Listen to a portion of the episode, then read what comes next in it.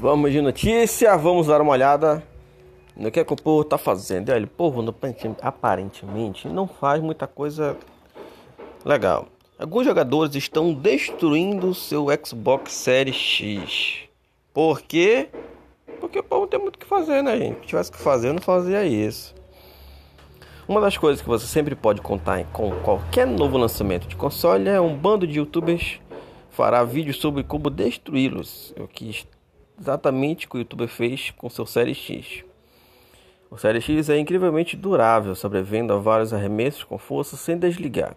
Ele fica legitimamente frustrado com como o quão durável é, antes de finalmente desferir o golpe mortal no topo da ventilação.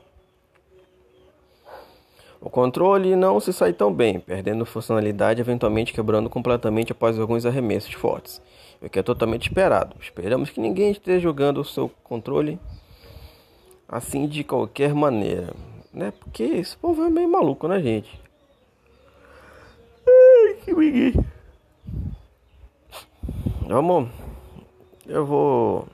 É, eu não vou postar isso no, no Instagram, não, gente. Mas. Povo doido, né? Não tem muito o que fazer, é complicado.